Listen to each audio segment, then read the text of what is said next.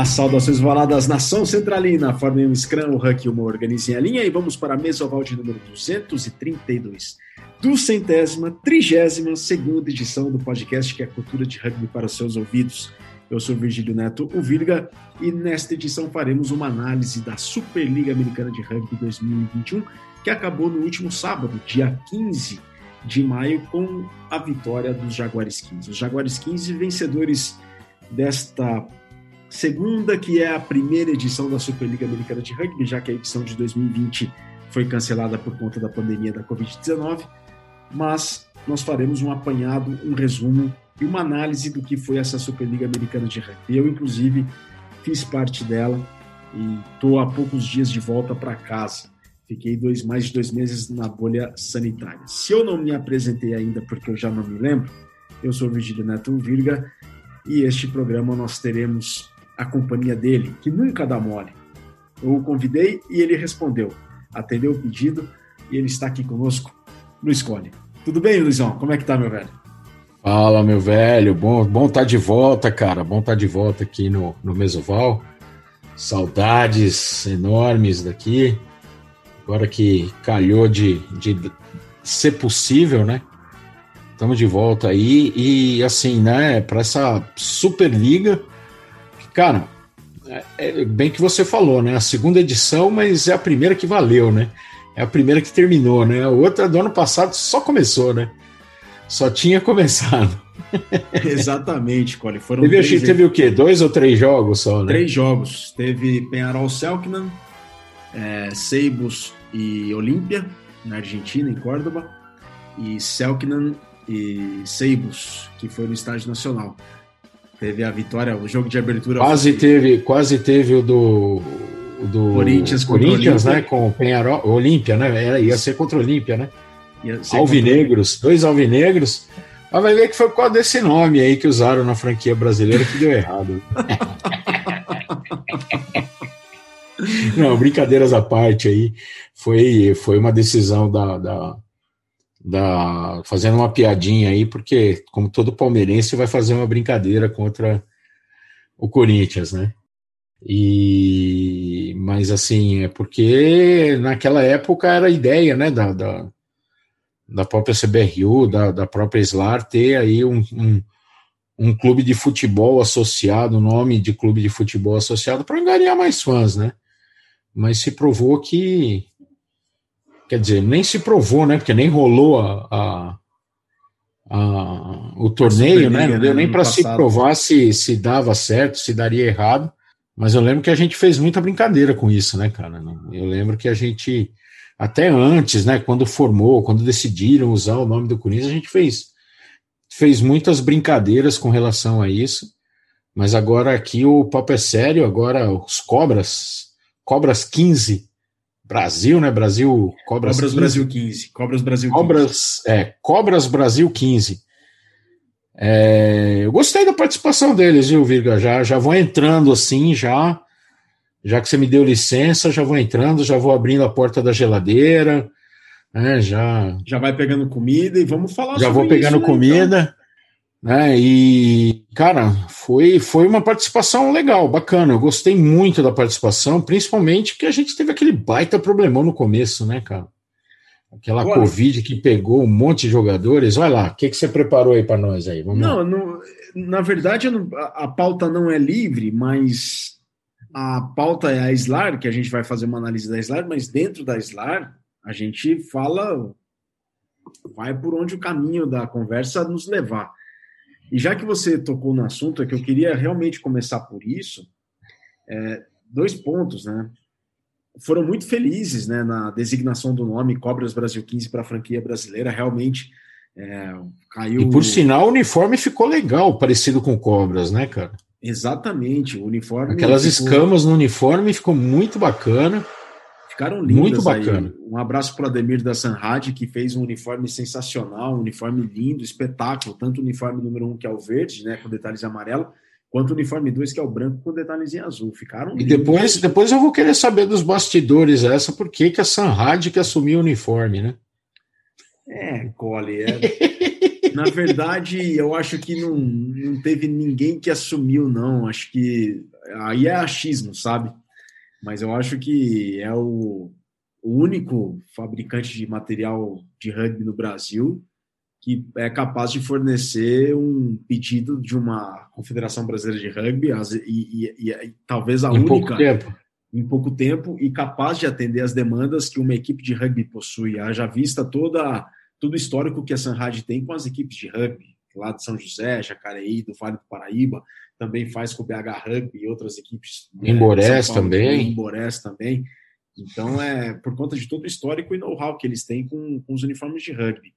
E a CBRU foi muito feliz. Na verdade, os atletas.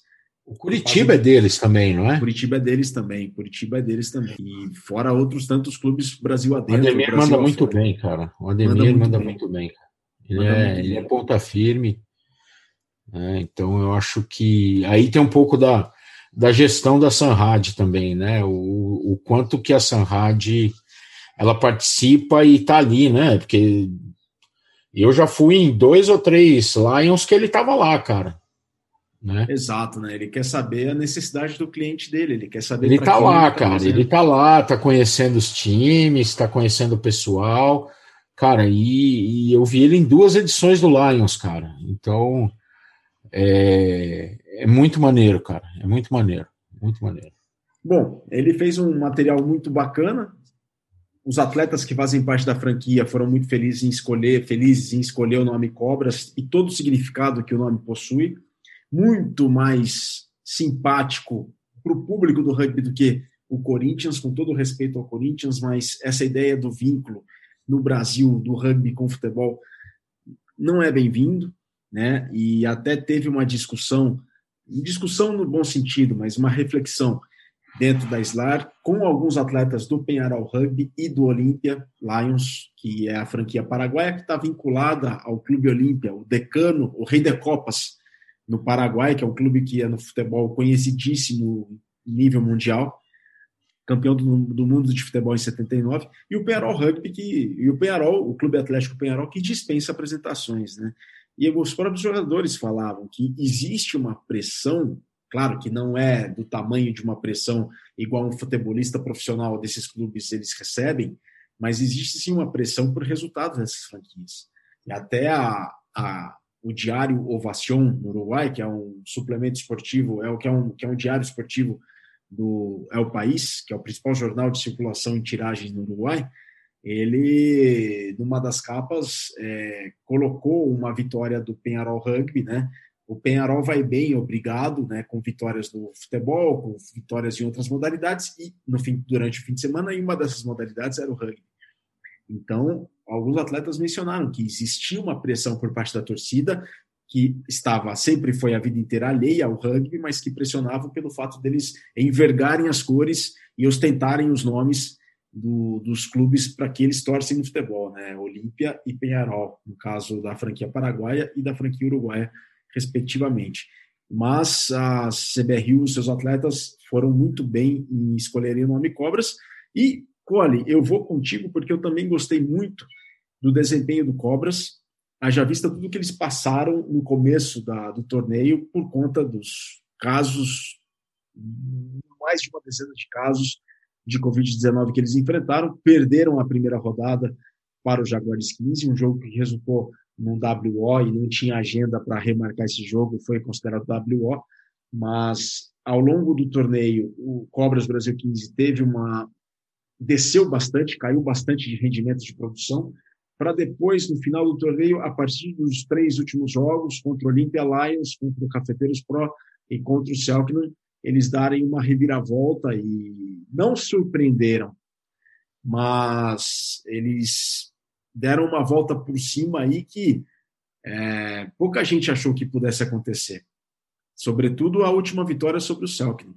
Por conta é, daquela eu... pancada que foi no primeiro turno 66 a 10, o último jogo contra o Selknam, acho que nem todos esperavam essa vitória, mas o grupo ali estava consciente de que podiam vencer e como vencer. O grupo ali estava consciente, de, consciente de que podia vencer e vencer.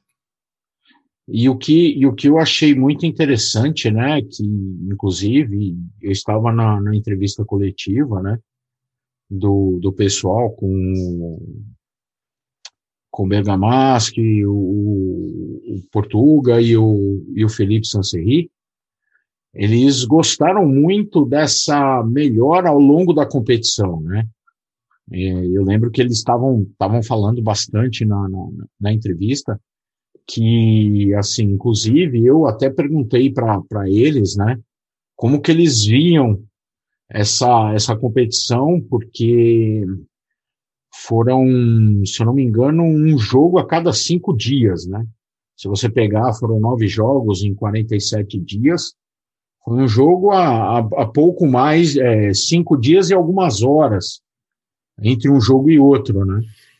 E o Bergamaschi até, inclusive, falou, nossa, eu tô su totalmente surpreendido porque eu não, eu não consegui, eu não fazia ideia de um torneio que sobrecarregasse tantos atletas assim, né?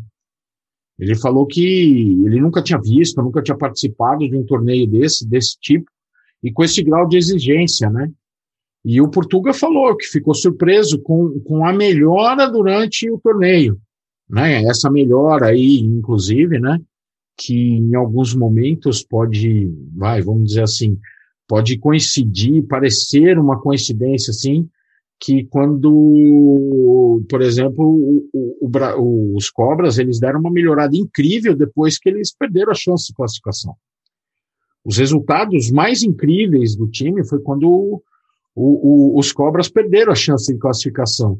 Mas conversando com eles na, na entrevista, observando o que eles falavam, eles falaram que foi uma, uma crescente de, de de entusiasmo do, do, dos jogadores, do, da evolução física que o NAR proporcionou para eles, né, essa, essa coisa da condição física, né, e, e, eu acho que até fez muito efeito negativo no começo, é, talvez a, a, própria Covid, né, que trouxe caras novas para o time, né, ou, inclusive os Cobras teve que trazer jogadores estrangeiro, né, argentino, vieram argentinos que, por sinal, jogaram muito bem, né, também, junto com, com, com os brasileiros, né, e, mas eu acho que, eu acho que o, os Cobras, eles foram muito surpreendidos com aquele jogo contra o Olímpia, né, eles não esperavam, quer dizer, não, não é que não esperavam, eles foram surpreendidos com a intensidade do jogo do Olímpia,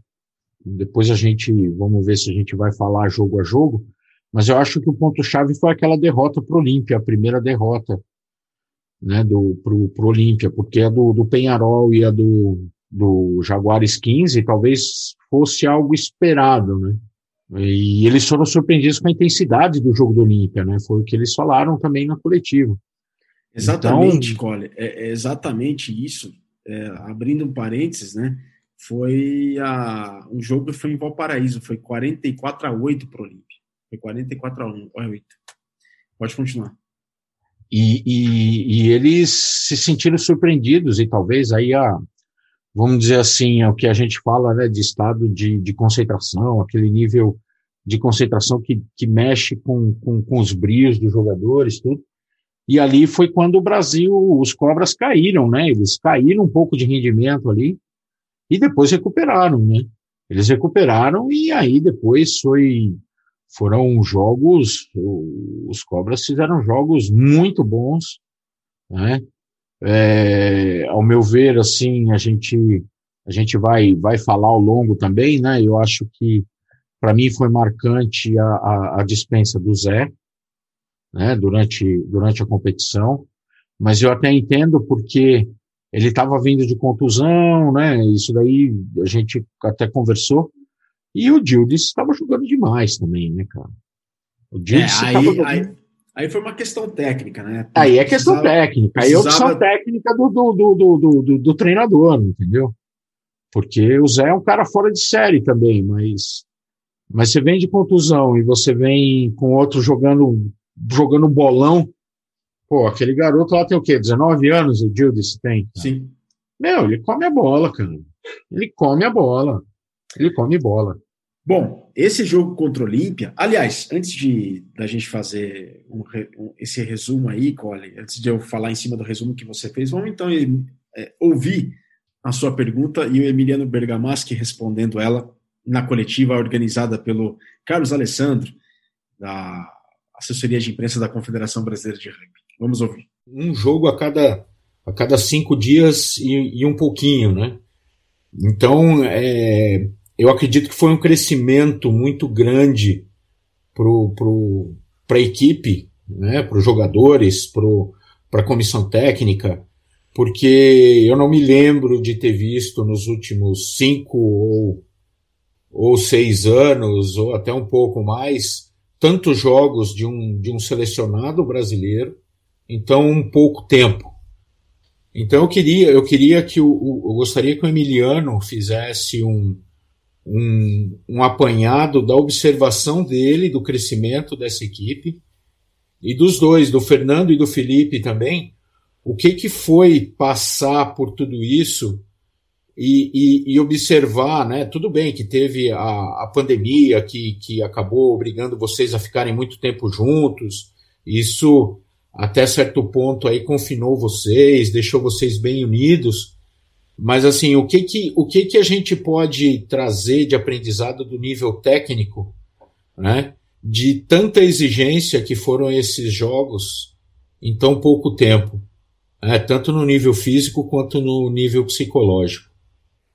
Eu tenho já bastante exigência física e mental, porque Lo que se aproxima más en cuanto a la frecuencia de los juegos es el, Mundial, la, World Cup de, de, juveniles, de, los mulaki que juegan cada, cada cuatro o cinco días, más juegan cuatro juegos, cinco juegos, y aquí se van a, se jugaron 10, nosotros jugamos nueve, más ainda así faltan dos juegos más. Eh, y la Rugby World Cup, que si usted llega al final de toda la Rugby World Cup son siete juegos, más con un espacio de tiempo mucho más eh, longe, está bien, está bien dicho. Eh, entonces, físicamente, hallo que es una prueba, nosotros falábamos, tuvimos eh, dos lesiones, quizás se puede llamar graves, que son la de Santi Gripo, que face mal su, su Joelo. Y Manu, que el último juego tenía un golpe muy grande en el, en el, en el hombro y, y, no, pudo, no pudo jugar, más hasta último momento estuvo pronto, más el resto del equipo soportó la carga física de una manera impecable, eso fala muy bien de, de cómo se manejaron las cargas durante toda la preparación y durante la competición.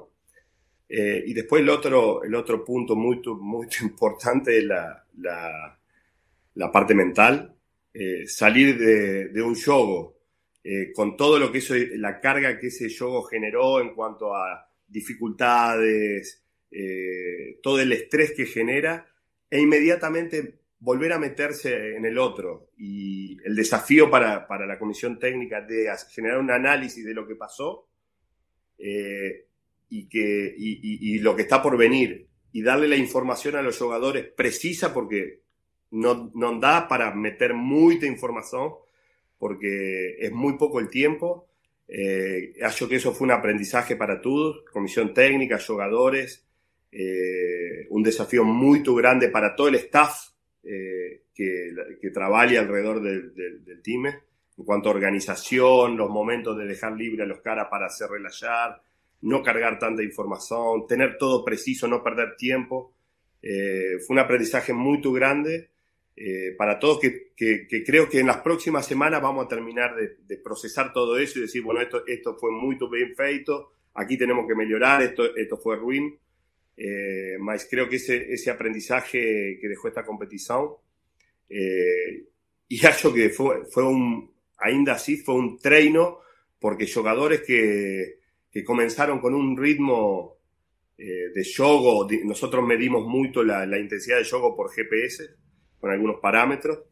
Eh, ainda así siguieron mejorando. Cuando nosotros teníamos previsto que de la mitad de la competición quizá algunos iba a haber una queda de rendimiento, todo el mundo siguió mejorando. Eh, entonces la competición hasta sirvió para a los jugadores para, para seguir evolviendo como en la parte física. Y desde el juego ya falamos mucho, pero creo que también nos permitió algo que, que, falamos los primeros dos juegos de encontrar soluciones dentro del juego. Eh, por supuesto, vos se fala en esos días que tiene entre juegos, más eh, no volver a cometer mismos errores, porque ya fue falado, ya fue falado cómo íbamos a solucionar, eh, pero lo más difícil de todo es llevar eso al, campo de juego y, ejecutar en el, durante, el, durante el partido.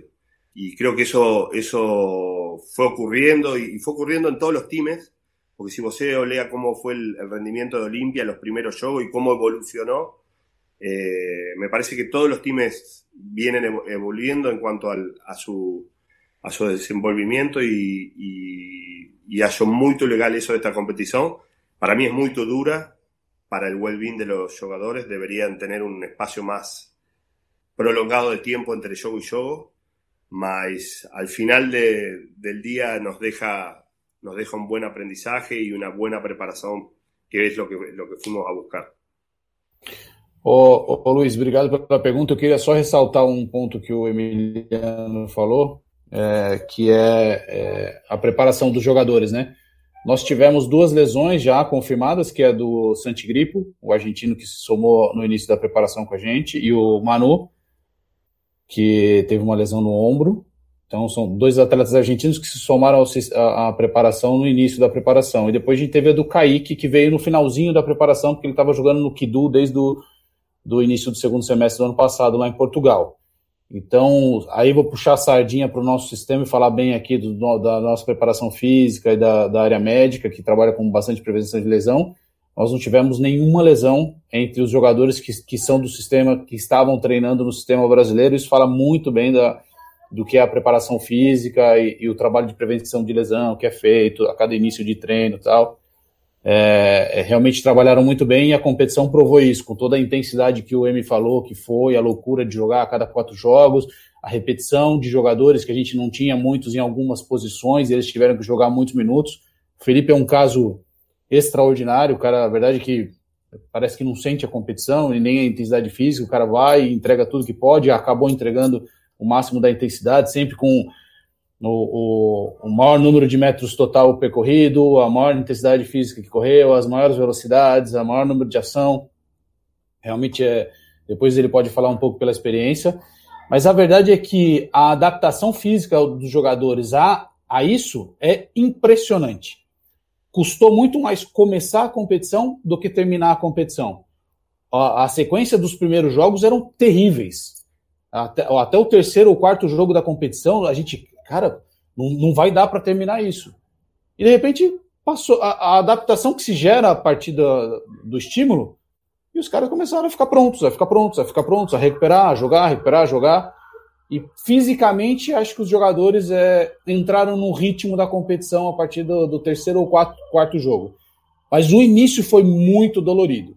Depois eles entraram no ritmo. É, mas é legal ouvir Felipe, porque aí é a sensação dele.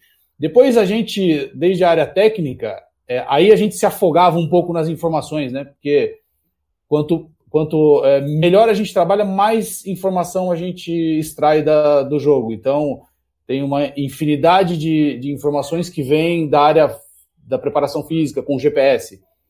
É, número de acelerações, desacelerações, é, é metros percorrido, total, total de metros percorrido, é, é em alta velocidade, quanto percorreu, primeiro tempo, segundo tempo, os quartos de jogo. Então, tem uma informação é, é, é, muito grande desde a área física, da preparação física, e depois muita informação da área técnica, né? E aí a gente tem a nossa informação de como a gente jogou. Então, imagina, a gente prepara um jogo como, como tem que ser. A gente joga o jogo e a gente faz uma análise de como a gente foi em cada aspecto do jogo, fazendo esse que o Ian falou da linha do tempo é, depois tem as, as, as, unidades, então, como é que foi lateral, como é que foi scrum, como é que a gente utilizou essa bola, como é que foi cada uma dessas ações em cada é, setor do campo, extrema defesa, zona de gestação defensiva, gestação ofensiva, extremo ataque. Então tem muita coisa para a gente. E depois tem o adversário que a gente vai enfrentar próximo.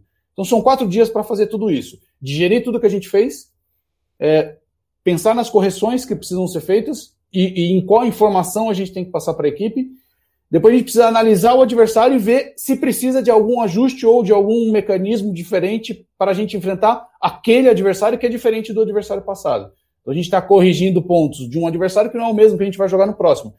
Então, essa quantidade de informação e colocar tudo isso em um treino, no máximo dois em baixa, que é, é quase caminhando, trotando ali no campo, foi uma loucura. Então a gente meio que se afogou ali na, na. Mas acho que conseguimos direcionar um pouco e acabamos bem. Depois a gente, a gente também, como staff, encontra o nosso próprio ritmo de onde extrair e tal a informação, e a equipe também ganha um corpo, então fica mais fácil é, a gente direcionar.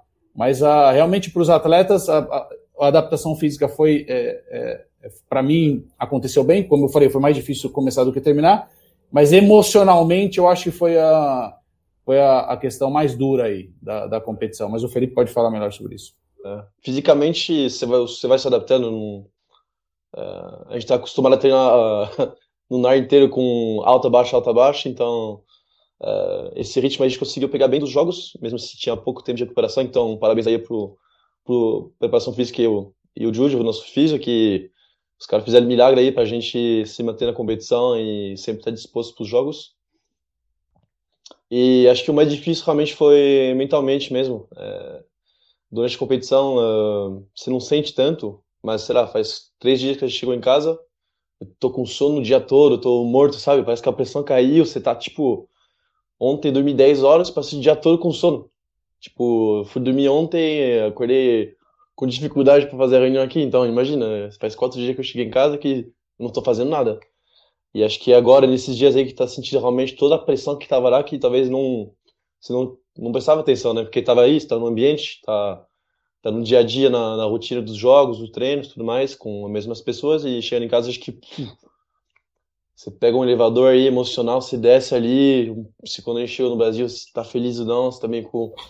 triste, né? Do, porque você tá deixando uma competição que tava terminando bem, daí você corta no momento que tava ficando mais legal ainda, chega em casa, para tudo, então acho que mais que fisicamente, psicologicamente foi difícil e agora está sentindo isso, esse impacto aí. E simplesmente isso, é, é sentir a pressão agora.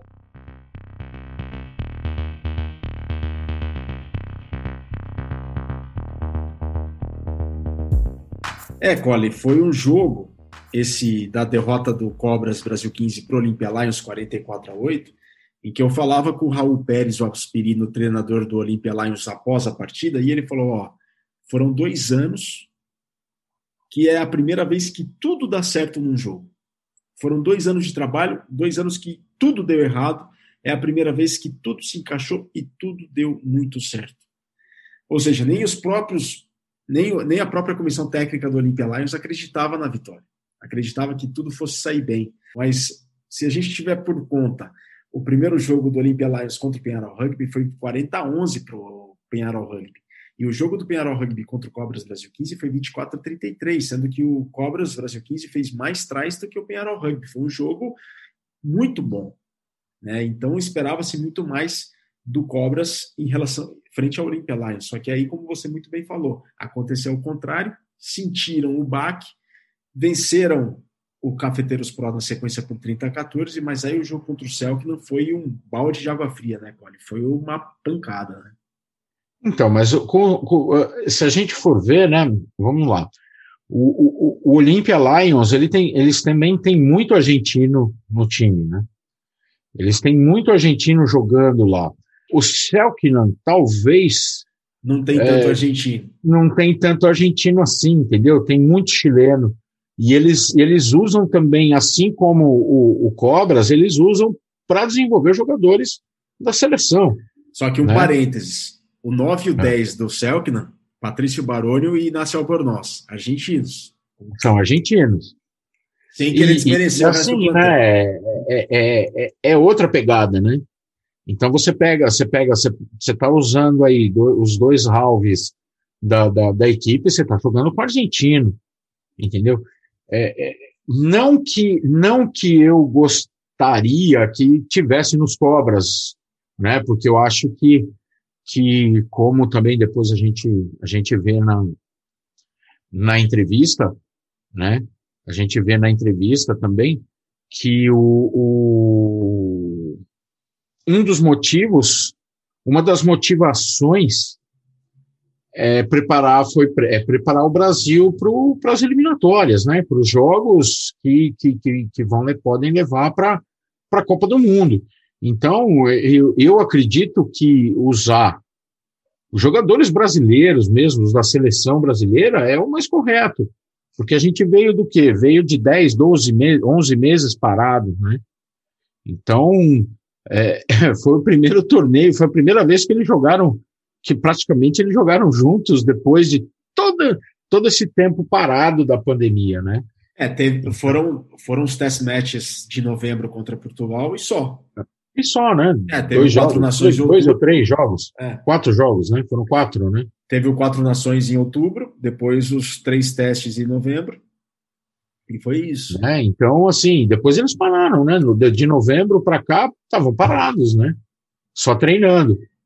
Então, é, eu até, até gostaria de ver, vamos supor, vai depois aí, Vamos, como é que ele, como é que o Brasil jogaria, talvez com um par de halves, mas eu acho que não precisa, um par de halves argentinos, mas eu acho que não precisa, entendeu? Eu acho que não precisa. A gente tem jogador, a gente tem que treinar, tem que desenvolver o nosso, né?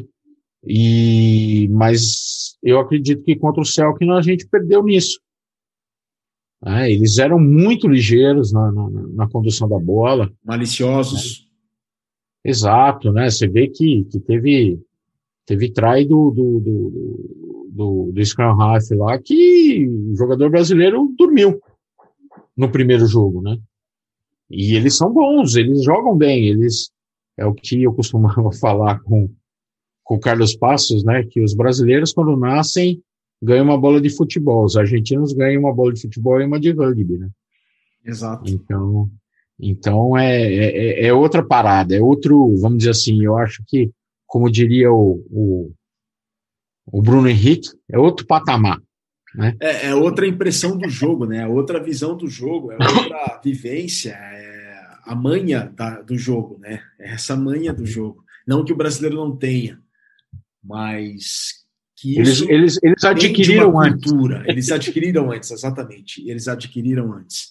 Você falou dos Scrum Halves, muito bacana, né? O Filipinho no, no Cobras, hein? Jogou muito bem, cara. Jogou muito bem. Fez try. É, e o que, e o que até o Fernando Portugal, o Fernando Portugal também mencionou na entrevista, né? Que o, o, o, o Filipinho, ele jogou 2019, ele era juvenil. Ele não era, não era principal, né? Não era adulto. Ele não jogava com o time adulto. Não. E aí, o, aí o ano que ele foi promovido para adulto, ele não jogou. Ele foi jogar agora, né? Então, assim, e, e, eu gostei muito do trabalho dele, cara. Gostei muito do jogo do Filipinho, né?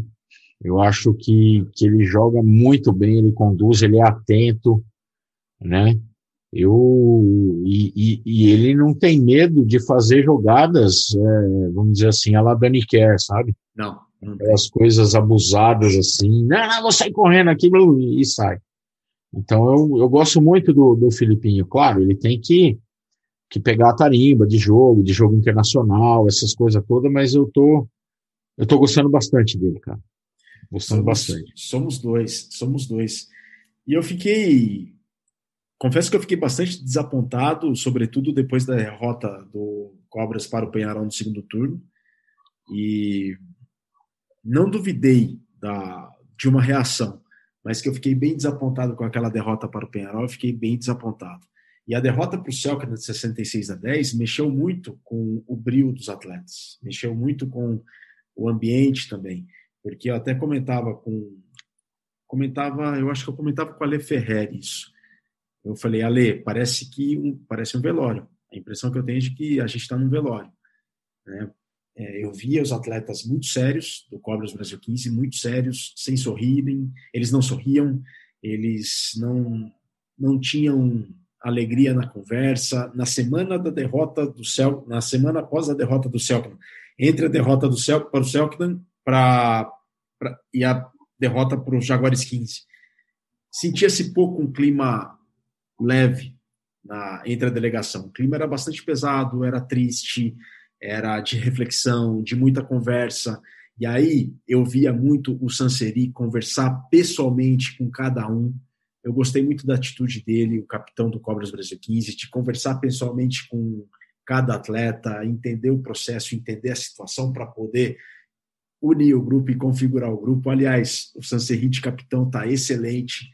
Impressionante como ele ele vai questionar o árbitro, ele fica no pé do árbitro, mas ele não é desrespeitoso, ele não é mal educado.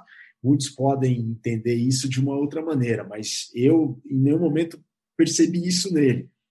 E eu falava para os árbitros depois, né? Falava para o Esteban, Felipe Anix e para outros que apitaram os jogos dos Cobras Brasil 15, que o pessoal da arbitragem merecia um Nobel de paciência, por conta de tantas vezes que o, que o Sanserri ia lá falar alguma coisa e fazer uma, um questionamento, ou quando o árbitro falava com o capitão da outra equipe, o Sanserri ia junto para entender e ouvir o que, que o árbitro falava para o capitão da outra equipe, e claro, né, é uma, é uma catimba, né, assim, outras palavras, né, uma, uma, uma malícia que tem sem querer é, prejudicar o outro, obviamente, uhum. mas, mas o Sanserri foi um capitão, um, um tremendo no capitão. Eu gostei muito da atitude dele é, como capitão do Cobras Brasil 15. Eu fiquei muito feliz e eu acho que é, é, é, é de um capitão, é de um espírito desse de capitão e atitudes como essa e, e que, de quererem dar a volta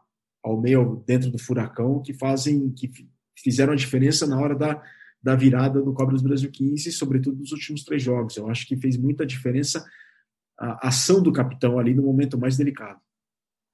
E, e uma outra coisa, uma coisa que eu gostei muito no, no, no Sanserri, na entrevista coletiva, é, ele ele estava falante, cara. Ele, ele não era de falar, ele era ele era mais fechadão, mais quietão. E, e, nessa entrevista coletiva, ele, ele falou, ele falou é, com o olhar do jogador, ele falou com o olhar do capitão, né, sabe? Ele falou das interações que ele teve com, com os treinadores, né, do, com a, com a, inclusive com a interação com a arbitragem também. Então, o, o, o Sanserri, o, o Felipe, ele tá, ele tá um capitão voando, cara. Ele tá voando como capitão, cara. Eu acho que, que, que para ele tá fazendo muito bem, para a equipe tá fazendo muito bem, sabe? Ele tá, ele tá um verdadeiro capitão do time mesmo, cara. Eu acho que ele, ele tá mandando muito bem. Eu acho que a escolha do, do Portugal e do, do, do Emiliano tá, tá sendo fantástica, fantástico, fantástico. Bom, depois a gente teve as vitórias vocês devem estar ouvindo um apito aí, mas é porque a máquina de lavar roupa acabou de, de completar a lavagem. Então vocês devem estar ouvindo um barulho aí de máquina que aprontou a roupa lavada.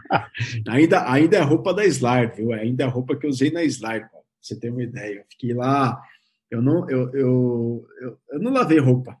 Obviamente, algumas roupas eu lavei, claro. Mas camiseta. Ah, bom, pensei, pensei que você ia usar cueca suja, pô. mas roupa, camiseta e calça e jaqueta, eu não, eu não lavei nada. Tinha à disposição uma lavanderia. Só que aí o Cauã, ele comentou comigo que alguma coisa estava sumindo. Né? Então, antes de eu ir para a lavanderia, eu realmente, ah, deixa quieto, não vou colocar nada para lavar. É, vou lavar só as outras coisas, né? Mas a camiseta, shorts e bermuda, camiseta, bermuda e calça, eu lavo, eu, eu, eu vou usando. Aliás, Parabéns aí ao Cauã, que fez uma Superliga Americana de Rugby estupenda na arbitragem, tanto como árbitro auxiliar, árbitro assistente, quanto árbitro principal, o Cauã. É, é outro que está voando, né? É outro que está voando. Quem sou eu para avaliar a arbitragem? Não entendo nada disso, mas pela, e, e pela progressão dele dentro do torneio, eu que convivi diariamente com o Cauã, é, ele sendo escalado para apitar jogos do Jaguares 15, ele escalado para ser árbitro assistente número um e com agenda cheia em toda a rodada. É, eu fiquei muito feliz de ver essa evolução do Cauã e o quanto ele é dedicado e focado no trabalho e, e como ele faz bem as coisas, e como é estudioso, viu?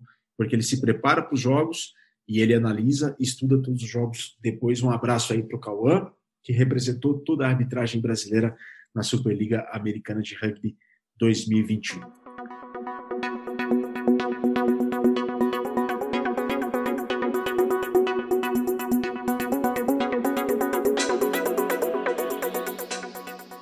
Bom, este é o Mesoval número 232. Eu sou o Virgílio Neto Virga e estamos fazendo uma análise da Superliga Americana de Rugby 2021, uma análise do Cobras Brasil 15, também uma análise das outras equipes, de como é que foi o torneio e tudo mais.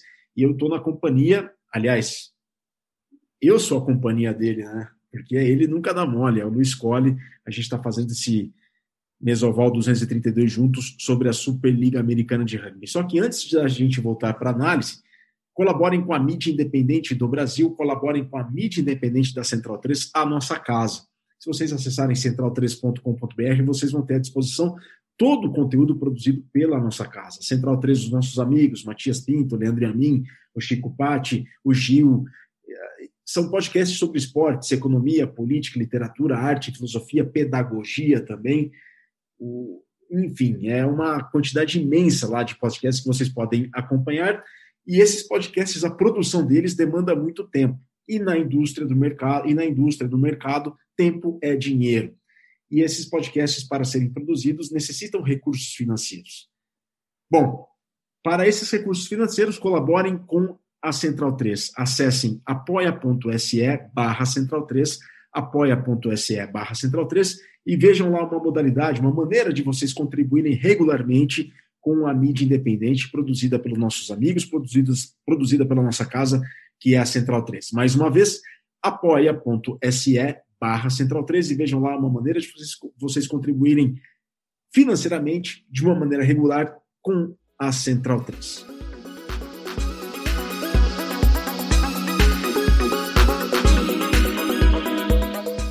Mesoval 232, que é a cultura de rugby para os seus ouvidos.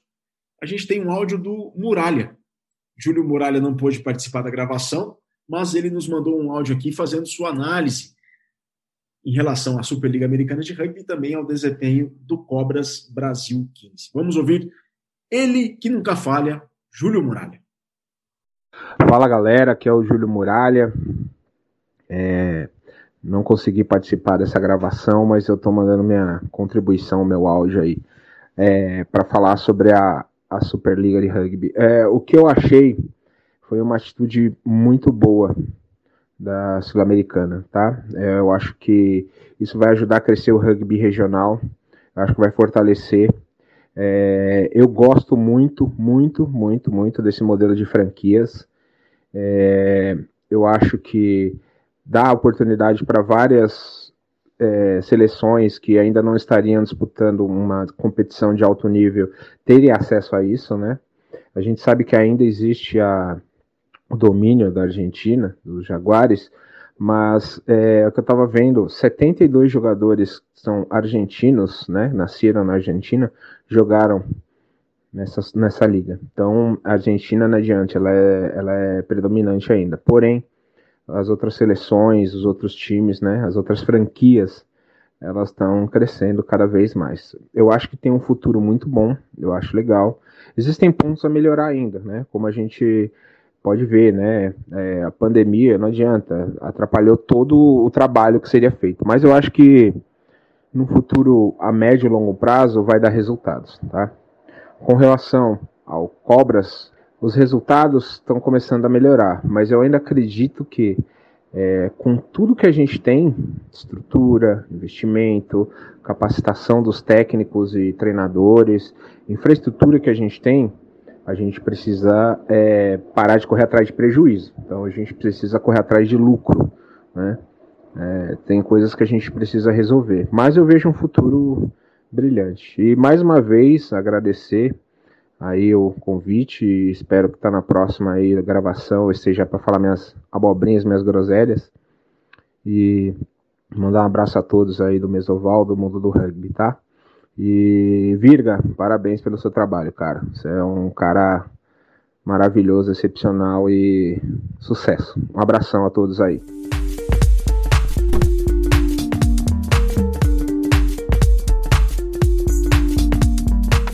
Pois é, Viga, a gente ouviu o Muralha aí. Agora, agora eu vou te fazer uma pergunta. Eu, eu andei, observei muito assim, cara, uma peça-chave fundamental no time dos Cobras é, foi o Buda, né? O André Arruda. Como jogou esse cara, hein, meu amigo? Como que esse cara jogou, cara? Esse cara, ele tá. Ele também é outro cara que tá voando na, na, na nossa equipe lá. E outro que tá voando também é o Maranhão, né, cara? O Maranhão também, eles foram eleitos algumas vezes como jogadores da rodada, né? Então, cara, como é que, como é que isso é, é assim, é claro, né? A gente vê, por exemplo, o Felipe Sancerri até comentou que estava contente com o desempenho dos jogadores, tudo, o próprio Portugal, né? O Bergamaschi estava tava elogiando o, o, o trabalho físico da equipe, né? Como que ela está reagindo fisicamente, tal. Mas você que estava lá convivendo lá com eles esse, esses quase dois meses que você ficou lá, né, como é que estava o clima, assim, é, entre eles com, com relação a, a, essa, você até comentou, né, que o, o Felipe estava ali conversando, conversava com cada um, tal, não sei o quê.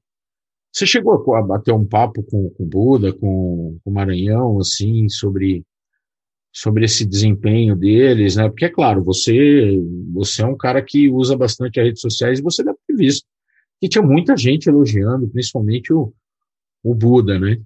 É, você chegou a conversar com algum deles sobre isso? Só não vai falar assim, não. Aí você, aí você corta a pergunta, né? Aí você corta o barato da pergunta. Não, Cole, é, foi, foi excelente você perguntar isso. Sim, eu conversei com eles, sim. Eu conversei com eles. Só que eu não vou falar não.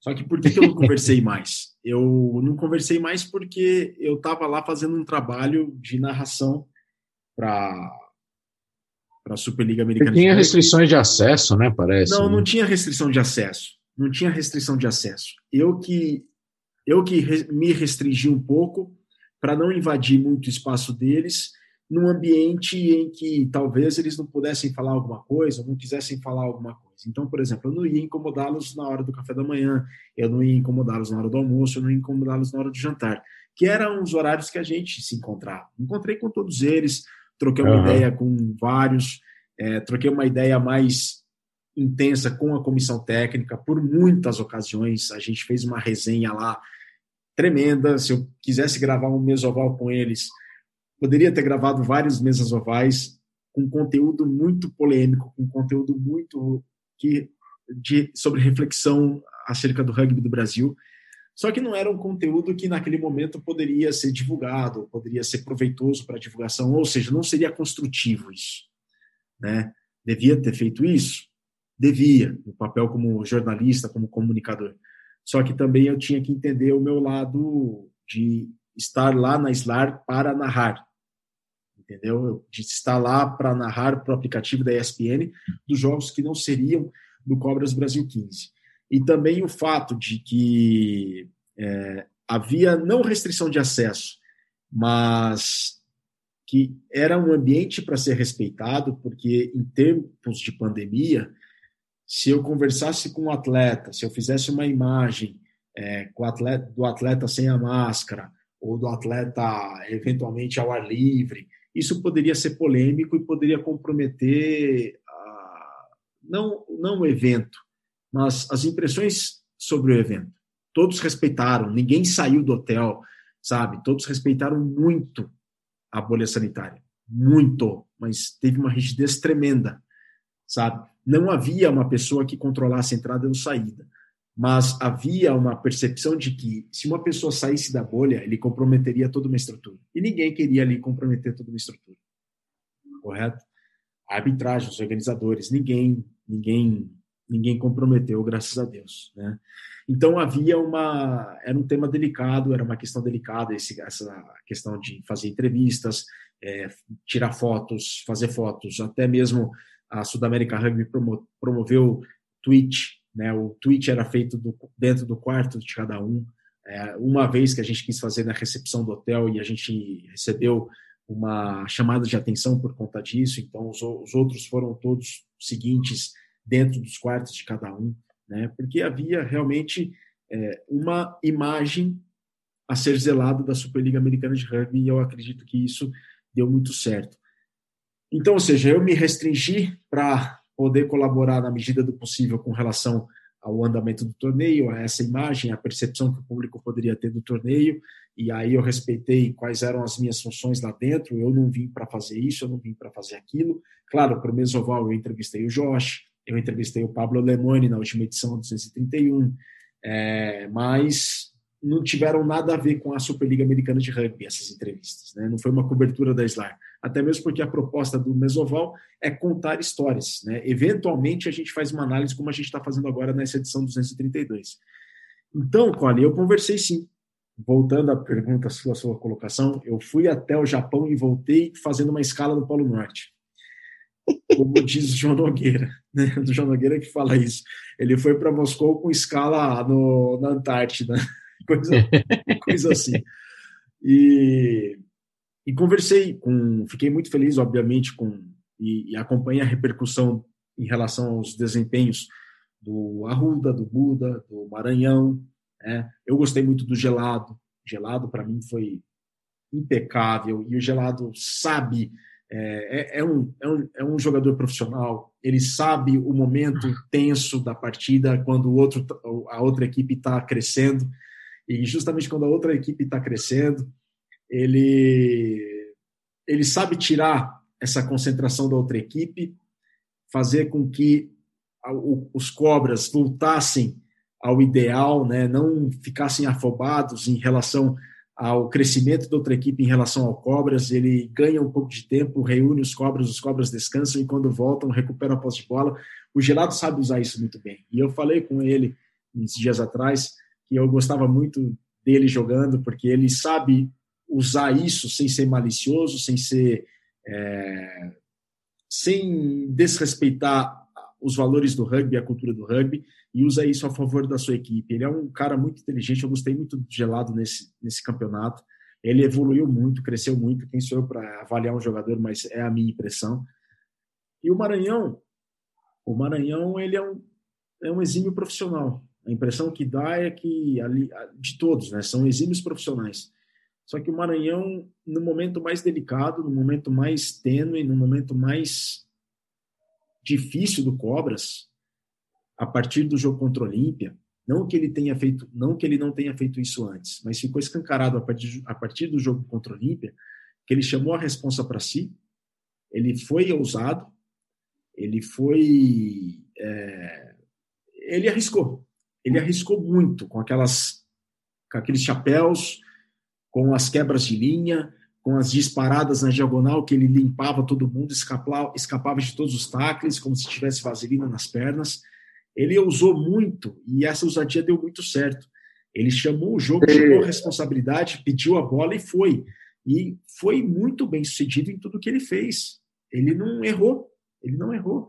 E, e ele é uma pessoa muito concentrada, ele sabe aquilo que ele quer, ele sabe onde se posicionar, ele sabe onde pedir, ele sabe taclear, ele sabe cair, ele sabe levantar, ele é rápido, ele é ligeiro, ele domina, ele lê o jogo de uma maneira incrível. E ele sabe o que ele quer, sabe, Cole? Ele sabe muito bem. Ele era o primeiro a acordar.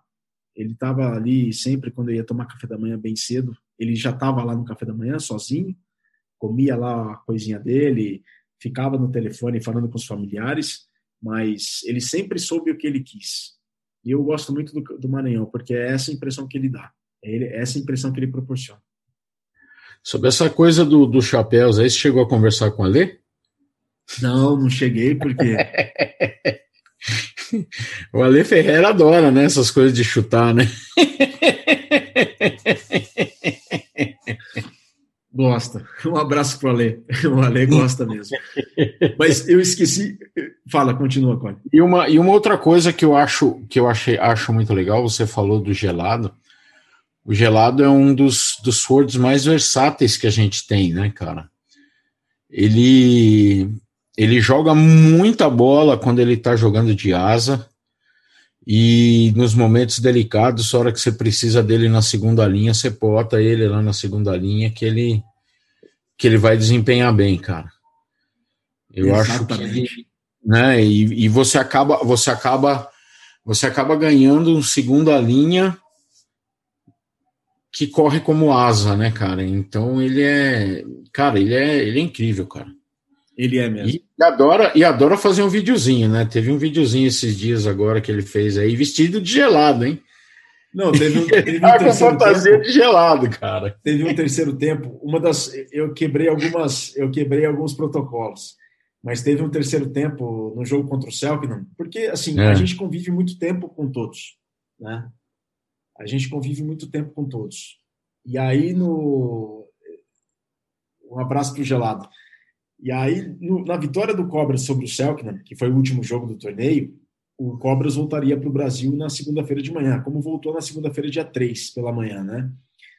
E aí eu pedi autorização para poder jantar depois, no terceiro tempo, com o Cobras Brasil 15, né? Porque dividíamos o hotel, o Selknam estava também no mesmo hotel, o Cobras Brasil 15 estava no mesmo hotel, e aí o Selknam jantava no térreo e o Cobras Brasil 15 ia jantar no nono andar. E aí eu pedi autorização para jantar com o Cobras Brasil 15, né? Porque, puxa, eu ia despedir do pessoal também, né? Dá saudade, né? Você convive com os caras por um mês e meio e você conversa com a comissão técnica toda, você fala de assuntos que vão desde o rugby até a sua família. Até a sua família, como é que tá o meu irmão, como é que tá a vida, como é que tá tudo.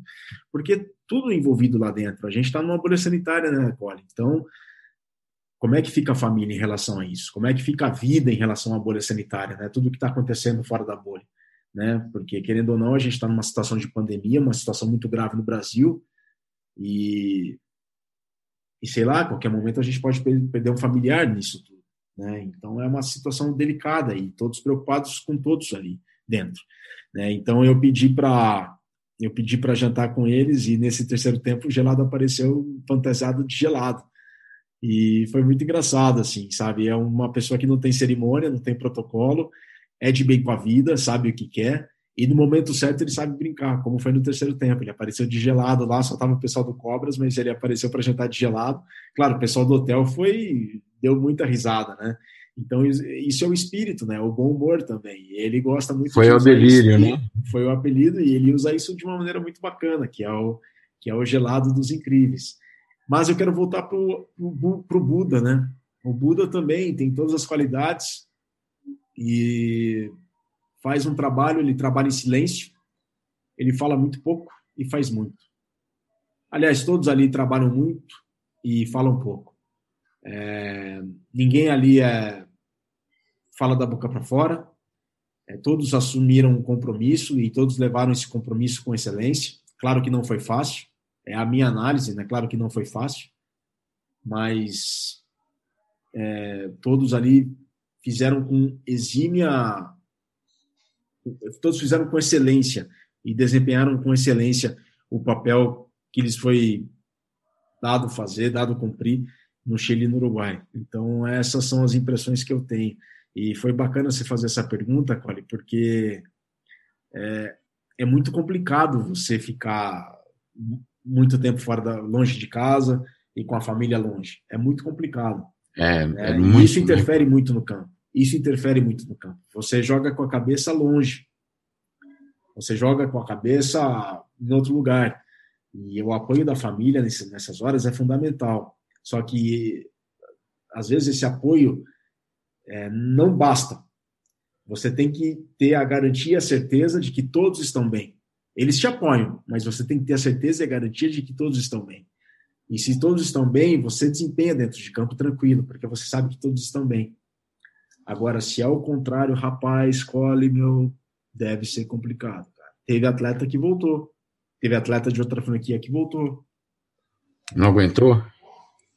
Teve atleta de outra franquia, eu não me lembro qual agora, também nem quis saber. Não, não vem ao caso, mas. Não vem ao porque... caso. Eu também, eu também não quis saber, porque porque é questão de atleta. Né? Teve atleta que, que voltou, né? Então, foram várias situações. Foram várias situações. Foram várias situações. Mas que é complicado, é bem complicado. Que é complicado, é bem complicado. Eu falava com o Santiago Ramalho, o Santiago Ramalho, que é o CEO da Sniper, falava.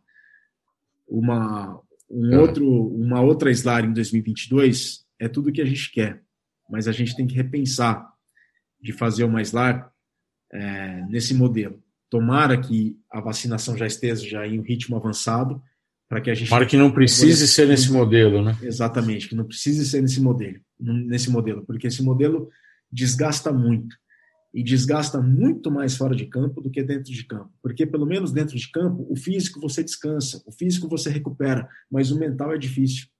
O mental é difícil. E como é que foi para você estar tá lá, cara? Como é que como é que foi para você ficar nesse nesse confinamento é, e, e, e, assim, né? É, eu, tô, eu tô te perguntando porque é uma, é uma situação que qualquer um de nós aqui que, que gosta de fazer isso, gosta de, de narrar, gosta de participar como, como jornalista, né? É, porque assim, na verdade, você estava respeitando o, o, o, momento dos jogadores, então você não ficava conversando o tempo todo com eles, você não ficava ali o tempo todo. Então, vamos dizer assim, vai, você tinha lá, é, vai, por semana você tinha lá é, você narrava o quê? Dois jogos por rodada, né? Você ficava trabalhando dois jogos por rodada, dá três horas. Três horas, uma rodada e meia por semana. Você tinha lá quatro horas e meia por, é, vai, quatro horas e meia por semana trabalhando, narrando. Claro que você tem toda a preparação tal, vamos, vamos colocar lá nove horas por semana. E aí? E o restante, cara? Ah, o restante eu tenho, eu tenho Você trabalho... tem as suas atividades que você conseguia fazer, né? Sim. Mas, por exemplo, se você não tivesse essas atividades, você ia enlouquecer ou não? Olha, eu acho que sim. Eu acho que sim. Porque realmente era. Eu, eu fiquei muito ali do lado dos, do pessoal das análises do, de jogo, né, das estatísticas, que era o Santiago Quenya e o Martin Jalma. Eu fiquei muito com eles ali.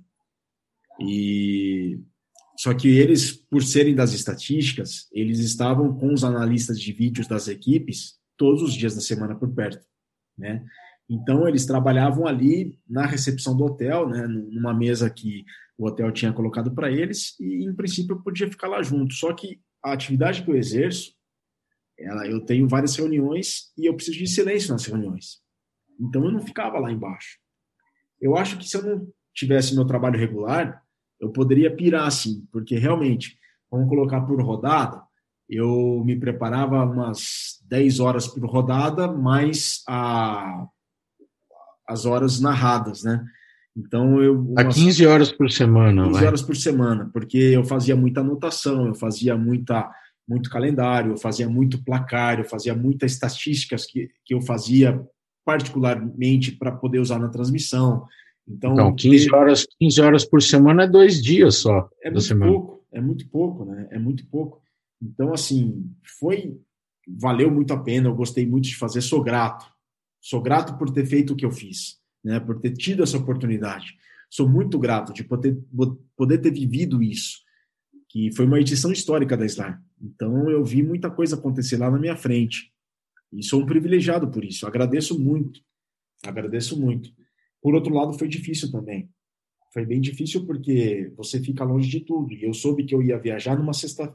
Eu, eu viajei numa sexta-feira, dia 12 de março. E eu soube que eu ia viajar na terça.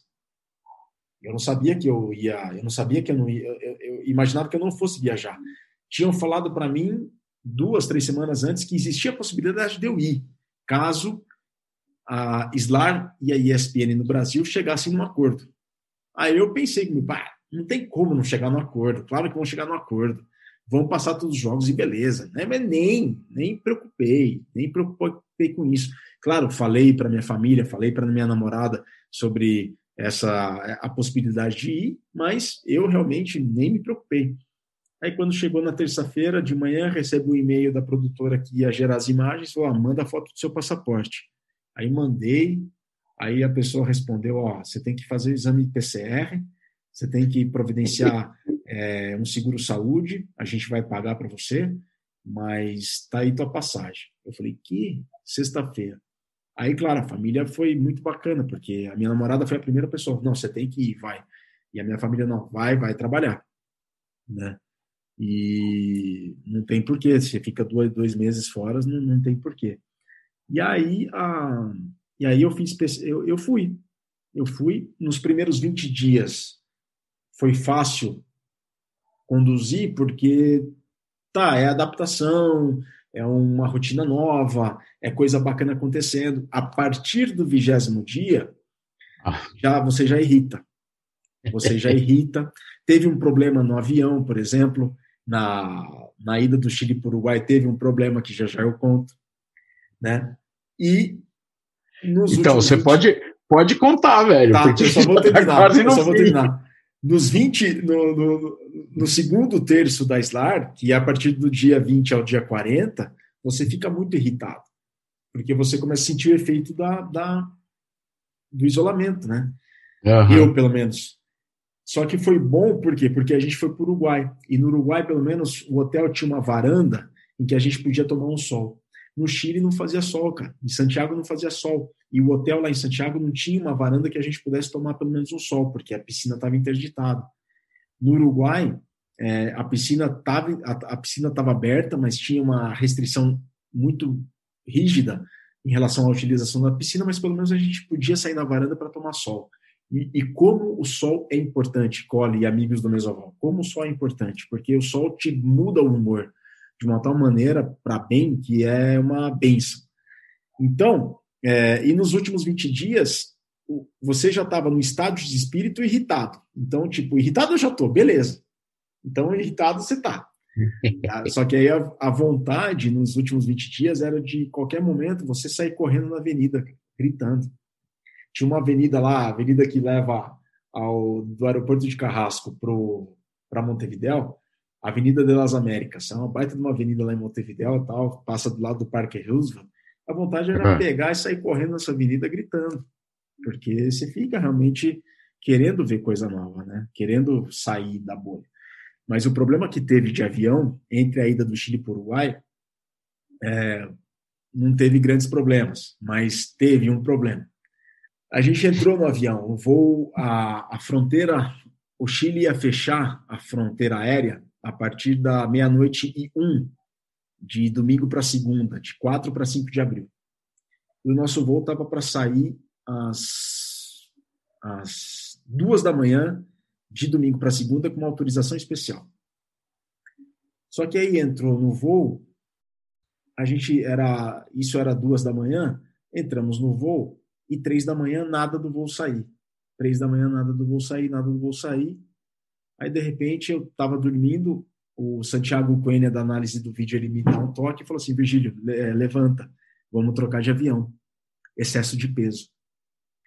Excesso de peso na aeronave. Então, a gente saiu da, do avião, todas as delegações, nós saímos do avião, e aí, em uma hora, a companhia aérea ela providenciou uma aeronave muito maior em que a gente pudesse viajar confortavelmente. E aí saímos às quatro de Santiago, com uma outra autorização especial da, do governo do Chile, para ir para Montevideo. E aí a gente chegou em Montevideo, né? O, talvez o único voo que chegasse em Montevideo naquela segunda-feira, porque era uma segunda-feira, dia 5 de abril.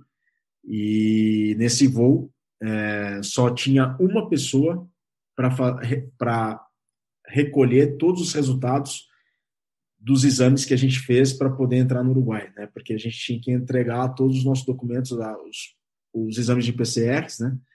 No atestado de saúde. E só tinha uma pessoa. Então a gente demorou no aeroporto aí, depois de chegar em Montevideo, de pousar às seis da manhã, demoramos umas duas horas e meia dentro do, dentro do aeroporto. E aí para chegar no hotel, uma horinha, né? cheguei no hotel nove e meia da manhã. Mas essa foi a aventura, essa foi a saga, né? Saga. Mas tudo deu certo no final. A SLAR foi, a SLAR foi algo necessário. Muita gente pode ter questionado a, a realização da SLAR, mas a SLAR foi algo necessário por quê? Porque era preciso ser feito. E se fosse preciso ser feito, e se fosse, e se fosse necessário fazer diferente para que fosse feito, foi diferente, foi feito de maneira diferente. Foi feita, foi feita a bolha sanitária, muita gente se comprometeu em cumprir a bolha sanitária e cumpriu e fez de tudo para que a bolha sanitária fosse cumprida e fez de tudo para que o torneio acontecesse. Então, foi um sucesso. Precisava acontecer. O rugby sul-americano precisava dessa mensagem. Foi caro? Foi caro. Foi, teve muito custo envolvido, custo pessoal, custo financeiro envolvido? Teve. Mas se a gente quisesse, quisesse que acontecesse, a gente tinha que fazer por onde. E esse onde foi feito. Então, eu acho que se a gente quisesse um resultado diferente, a gente tinha que fazer de um método, de um método distinto. E esse método distinto foi colocado em prática e foi colocado em prática com sucesso. E da próxima vez que isso tiver que acontecer, a gente vai saber lidar melhor com cenários para poder entregar um resultado melhor.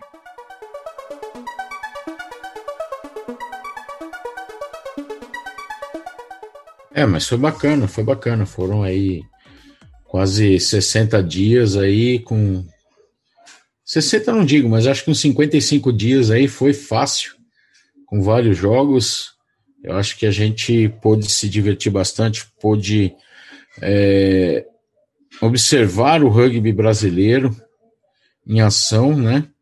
Uma das coisas que a, que a CBRU mais, mais tem prezado, que é o alto rendimento da, das, das, das, equipes, né? O, o, o, as seleções, né? Eu acho que eu acho que foi muito válido, acho que, que deu um bom resultado. E, e agora é a gente brigar para ter um feminino também. Né? Exato, brigar para ter um feminino, sem dúvida alguma. Brigar para ter um feminino. Ter um feminino eu acho que. Tá faltando, cara. Eu acho que, que, que replicar isso para o feminino, eu acho que vai ser bem bacana. Eu não tenho dúvida disso. Eu não tenho dúvida disso. Eu não tenho dúvida. Cole, estamos chegando na reta final do Mesoval 232. Só que antes de a gente partir para o encerramento, é, você quer falar? Se eu quero falar, cara?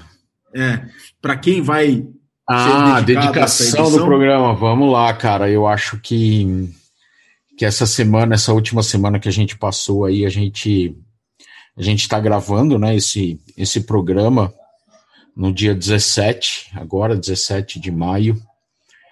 E essa última última semana aí a gente a gente passou, vamos dizer assim, preocupado com, com um amigo nosso e um grande um grande ator, né, do, do, do rugby, né, então eu acho que a gente passou um baita susto aí, que ele, ele contraiu Covid, ele foi entubado, de, depois de um tubado, de, depois de internado, ele foi entubado em um dia, e graças a, a, a as condições dele, a, a, a Deus, a, a a orações de vários amigos. Eu acho que foi uma baita de uma corrente que a gente fez aí por ele.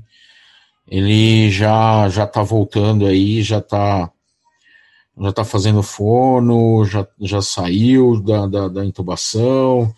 Então eu acho que o programa eu gostaria de dedicar pro pro Marcelo Sansoni, o Pizza lá do do Pasteur, do do House of Rugby, é, então a gente dedica a ele esse, esse programa de hoje e que ele volte, como diz na, nas figurinhas que já fizeram, né? Que, que ele volte por churras rapidinho aí com a gente.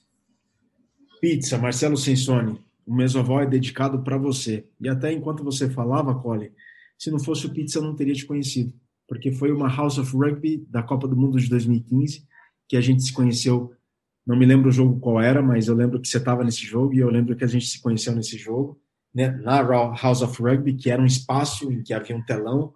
Eu acho que foi, foi quando foi quando veio o pessoal lá do Serra. Não me lembro, Cole, não me lembro, não me lembro. Talvez seja, talvez seja, talvez Porque seja. veio veio lá o o, o asa do Hã? O Murai. Não, é, veio o Murai, mas aí veio também o, o que era jogador da seleção também, o. Não Como é que ele chama? Não me lembro. Ah, é o eu, caramba, esqueci o nome dele, cara. Pô, sacanagem. Sacanagem eu não falar o nome dele. Não me lembro. O Asa, ele era da seleção juvenil.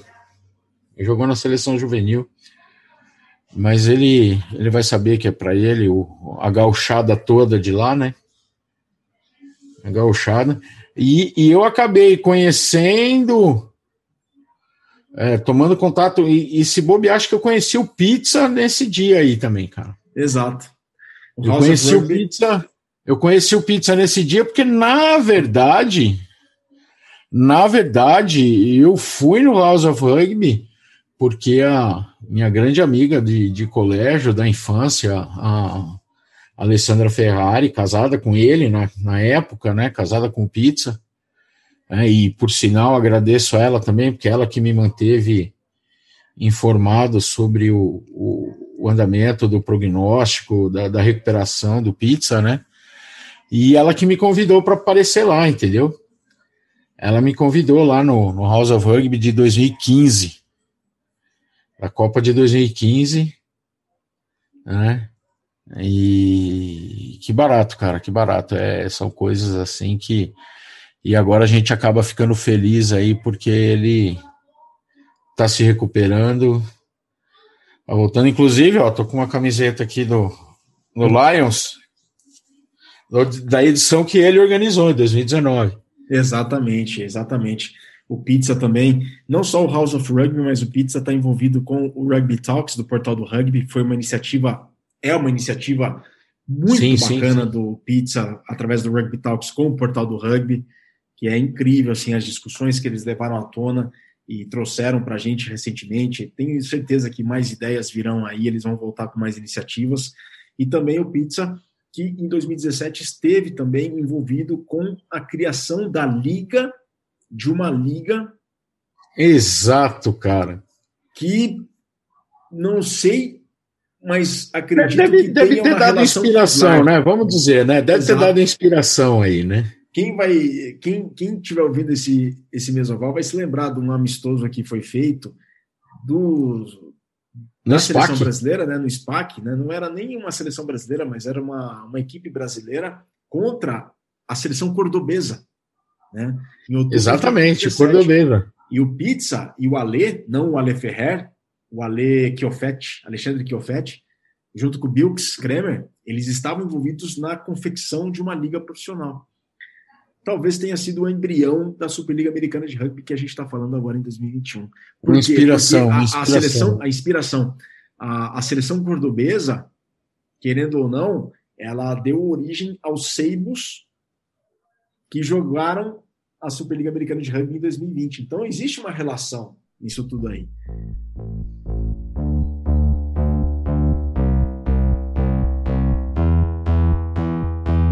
Se não for essa explicação, então que a gente esclareça numa outra edição. É isso aí, é isso aí. Bom Olha, ter você de volta aí, Pizza. Bom, é, a pronta recuperação para o Pizza e que a gente possa compartilhar de bons momentos com ele. Cole, é, valeu, né, meu velho? Opa, opa, claro que valeu. Eu acho que as reflexões que a gente fez aqui não foram tão específicas, foram mais generalizadas assim, mas eu acho que que dá para gente dá para gente acreditar que o, o, rugby brasileiro vai vai continuar evoluindo, né? Vem numa crescente de evolução aí de uns anos para cá. É, é, eu acho que a gente vai vai crescer muito no rugby de 15 do, do masculino, né? Porque eu falo isso porque eu quero deixar bem claro que eu considero é, o rugby sevens feminino também uma baita de uma potência aqui na América do Sul, que eu acho que aqui na América do Sul não tem ninguém para as nossas iaras, não, cara. E né? eu não duvido disso. Eu não... Né, eu não, é, né, então, assim, a gente fez uma análise aqui do, do que, que pode crescer ainda o rugby 15 masculino e torcendo para que surja uma liga desse tipo para as Iaras, para as Iaras né, disputarem, né, para as garotas que defendem as Iaras disputarem, seja no, no Sevens ou quiçá no 15, né, que putz, no 15 feminino seria uma coisa assim de louco, né? E para alegria do Ale Ferrer, quem sabe um, uma liga de beach rugby. Não, essa é só para espetar o Alevier, né?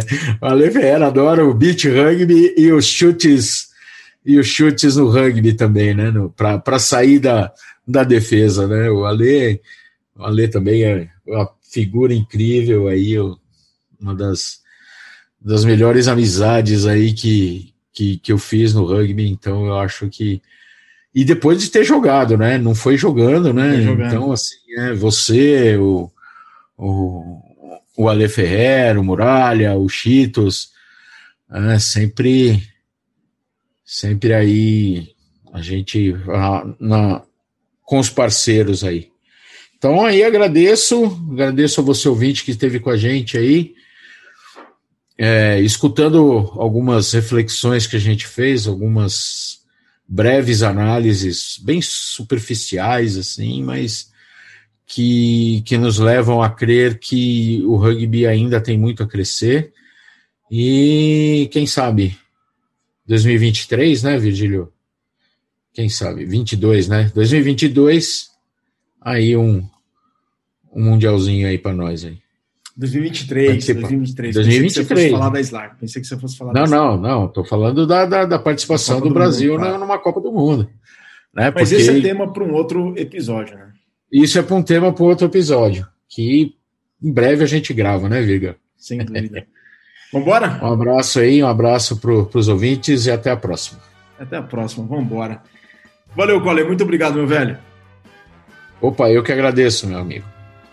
Estamos no Instagram, arroba mesa, underline, oval. Arroba mesa, underline, oval. Muito obrigado pelo carinho, muito obrigado pelas mensagens que vocês nos mandaram com relação ao episódio passado, que foi com Pablo Lemoine, um episódio todo ele feito em espanhol. Muito obrigado pelo carinho de vocês, pela audiência, sobretudo pela paciência. A gente fica por aqui.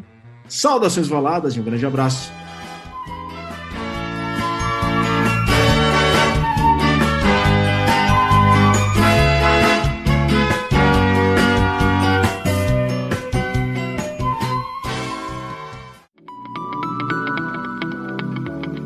Esse programa que você acabou de ouvir tem a produção da Scrum Prod.